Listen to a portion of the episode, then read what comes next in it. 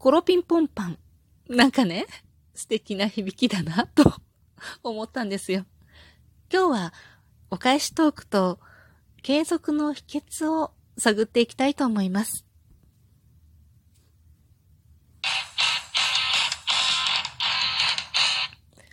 今日もなるようになるさ。こんにちは。アラフォー母ちゃんこと冬木玲です。この番組は私冬木玲が日々思うこと、本の朗読や感想など気ままに配信している雑多な番組です。コロピンポンパンってなんか良くない？ひがたまさんからサンクスギフトとともにお便りをいただきました。レイさーんってハートがね、いっぱい飛んでます。サンクスギフトありがとうございます。この場を借りて日々のお礼をということでね、これね、私がライブでね、サンクスギフトをひがたまさんにお送りしたんですけれども、そしたらね、すぐにご収録でね、返していただきました。ありがとうございます。朝起きてラジオトークを開いたとき、そこにはいつもレイさんの新着トークが待ってくれています。そして私は迷うことなく朝の用意をしながらレイさんの笑い声を聞いて笑っています。毎朝元気をチャージしてくれてありがとうございます。で、ここでね、米印があって、コロピンポンパンで大変だった時期はすべて聞き逃してしまいました。いいのか悪いのか、ほんとすみませんってね。コロピンポンパンってすごい良くない？これコロナのことよね。だけどさ、コロピンポンパンこういう精神でいかなきゃダメよね。もうひがたまさんほんと素敵です。私ね。もうなんか、彼女のそういう精神というか、こう、前向いてる態度というか、なんというかね、なんかすごく好きなんだよね。このコロピンポンパンはね、なんかものすごい気に入ってしまった。ほんとね、こういう精神でいかないといけない。うん。っていうわけでね、毎朝、毎朝ではないんですよね。これ毎朝にできたらいいなっていつも思うんだけれども、なかなかね、やれないなすごいよね。ひがたまさんは、毎日、同じ時間にライブ配信をされてるんですよ。ほんとすごくない？これ毎日ってもう絶対無理なのよ、私。やってる間にね、喋ること好きだし、なんかすんごい楽しいのよ、ラジオトークも。収録も楽しいし、ライブも楽しいんだけど、続けてやってる間に嫌になってくんのよ。なんかね、ふっと嫌になって、ちょっと開けるとまた、すごくやりたくなるんだけれども、これがさ、私がこう継続できないというかもうめんどくさがりな、あれなのかもしれないけどね、この継続をするということのね、秘訣って何なんでしょうね、と思ってね。私、声の仕事を始めてから、ちょうど3年なんですよ。で、今ね、すっごくやめたい。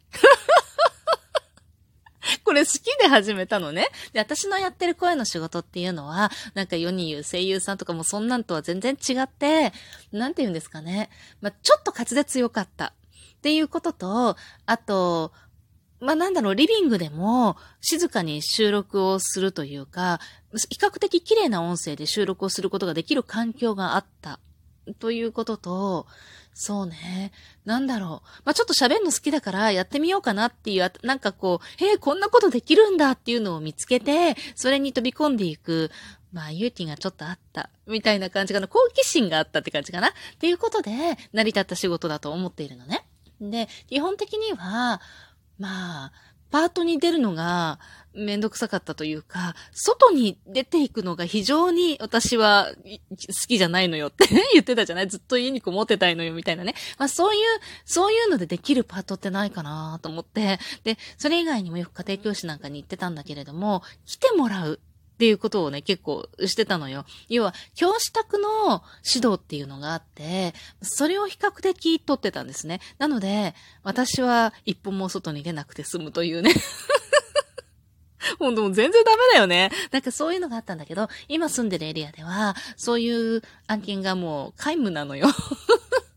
だから、やっぱね、出ていかなければならなくって、それがまた非常にめんどくさくてね、こちらに越してきてから2件、3件ほど行ったんだけれども、やっぱ非常にめんどくさいんだよね、出ていくのが。特に出ていくと、道中もさ、すごく時間を奪われてしまうし、なんだか、うーんと思ってしまうんだよね。仕事にね、毎日時間をかけてね、行かれてる方には大変申し訳ないというか、大変、こう、贅沢な悩みというか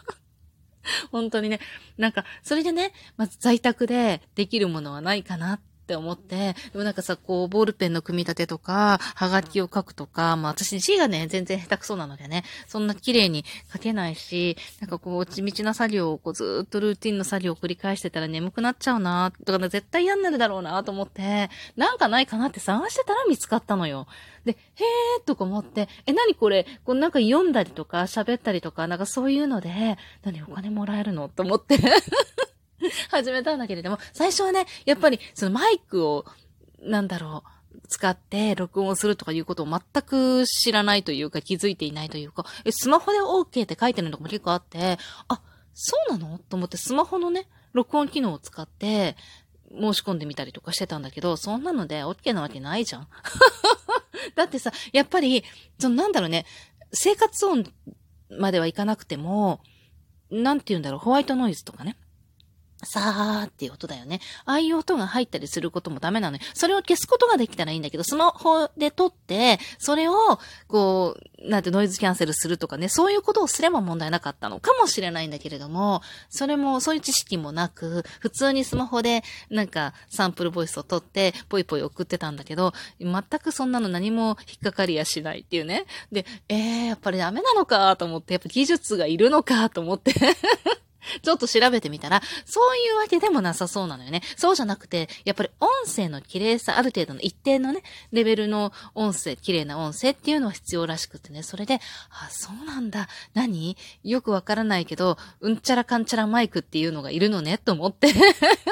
マイクって言うとさ、あの、カラオケで歌った時とかさ、学校の先生が使ってるようなマイクぐらいしか想像できなかったわけよ。でも、世の中にはね、そういうのじゃなくてね、やっぱりこう、な、なんだっけ、名前出てこないけどさ。ちゃんとね、こう、周りの音って拾わないね、マイクっていうのがあるんですよね。んで、単一指向性のね、マイクっていうのがあるんですよね。でそういうのが必要なんだと思って、で、パッと見たらさ、アマゾンでパパって調べてみるとさ、すんごいピンキリなのよ、値段もね。で、私はウクレレでも3000円なんだけれども、最初の初めはなんとなく3000円なのよ。で、3000円のマイクを購入して、それで撮ってみたんですよ。そしたら、一気に案件が取れるようになりました。その頃はまだね、だいぶ時給も安かったなって思っているんだけれども、時給換算するとね、安かったなと思うんだけれども、でも、なんだ、これだけでこんなに変わるんだって思ったら、すんごい楽しくなってね、始めたのを覚えていて。でもだんだん最初のさ、まあ、なんだろう、3日はなかったね。3週間ぐらいで、ちょっとめんどくさくなってくる。